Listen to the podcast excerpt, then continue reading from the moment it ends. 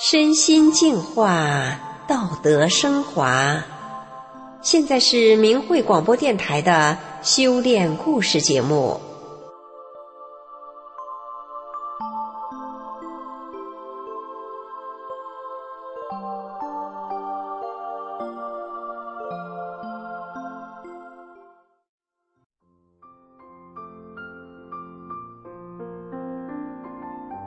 听众朋友您好，如果您给孩子找老师，你会希望找怎样的老师呢？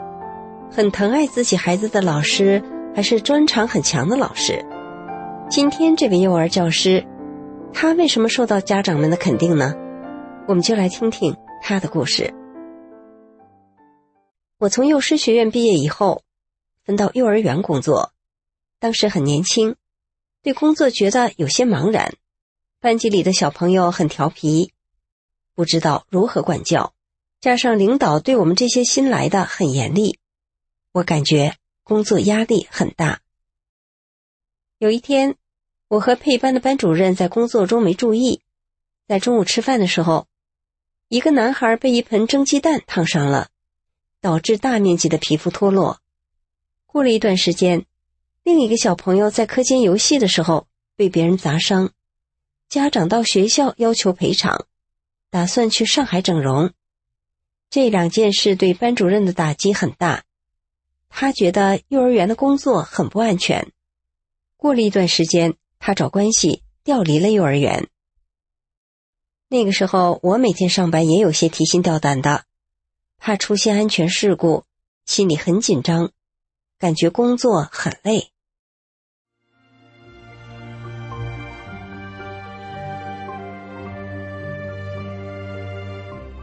一九九六年，我开始修炼法轮大法，这是一种佛家的修炼方法。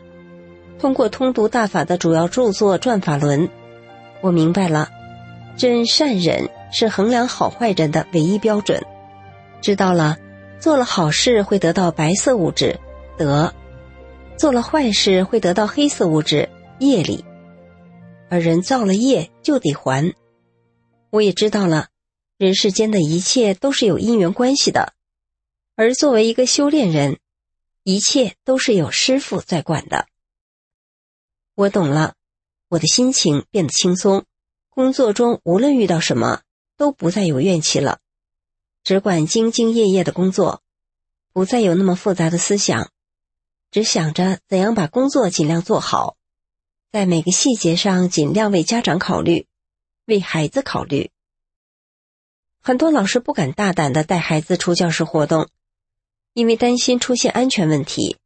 我根据孩子的年龄特点，经常带他们参加户外活动，孩子们很活跃，也很开心。我班上的一个小朋友明明，性格内向，比较胆小，不爱说话。有一次，他把班级的一盒新蜡笔装进了自己的书包。我在跟明明的奶奶沟通的时候，讲了这件事。明明的奶奶很伤心的告诉我，明明的爸爸在明明没有出生的时候就离世了，明明一出生就跟着爷爷和奶奶，明明的妈妈早就已经改嫁了。听到这些，我心里也很难过。明明这么小就失去了父爱和母爱，多么可怜的一个孩子呀！明明的奶奶说：“老师，我家的明明在这上了两年学，其他老师。”都没有像你这样关心过他，所以我们从来不讲他的身世。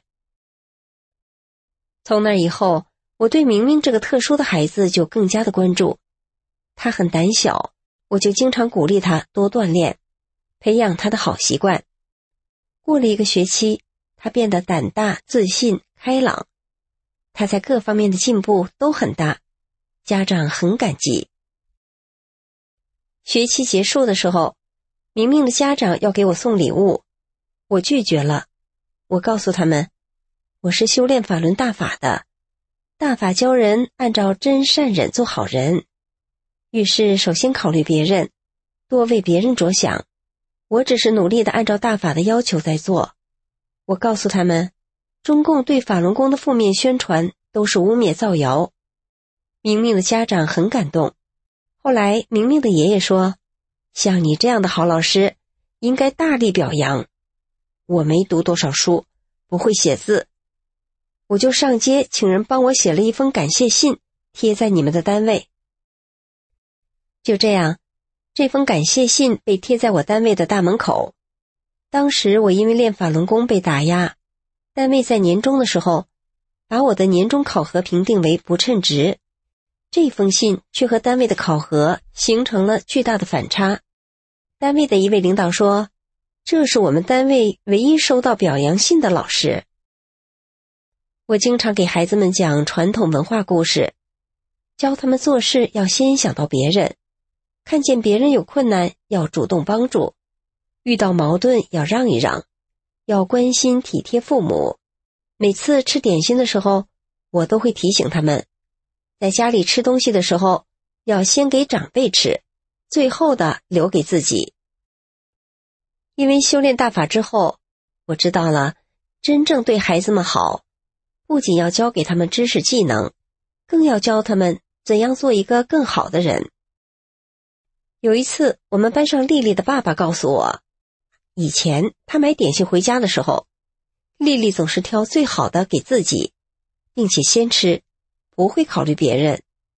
一天，丽丽的爸爸买回了草莓，洗干净放在桌上。丽丽首先拿了一个最大的送给爸爸。爸爸很奇怪，丽丽怎么变得这么懂事了呢？丽丽说：“老师讲了，吃东西的时候要先想到别人，要先给长辈吃，好的留给别人，最后自己再吃。”看到女儿的成长，丽丽的爸爸。感到很欣慰。一天，班里的另一个小朋友梦梦跟着妈妈出去玩，妈妈带了一个梦梦最爱吃的小点心。在跟另一个小弟弟玩的时候，那个小弟弟看中了梦梦的小点心，就要去拿。妈妈问梦梦：“只有一个点心怎么办呢？”梦梦说：“把点心送给弟弟吧。”妈妈问：“那你自己没有了怎么办呢？”梦梦说。我下次再买一个就行了。梦梦的妈妈说：“这在以前是根本不可能的事情。”梦梦真的懂事了。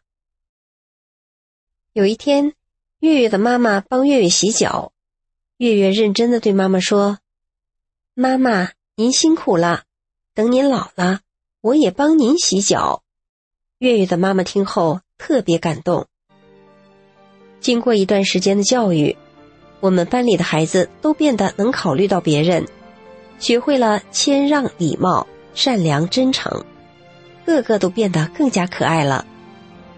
因为我能站在家长的角度去考虑问题，所以班级里有些棘手的问题，我都能得到家长的理解和支持，家长对我们的工作也感到满意。听众朋友。今天这个教育孩子有绝招的幼儿教师的故事就讲到这里了。您是否也希望您家里的孩子也能有这样的好老师呢？希望您能够如愿以偿。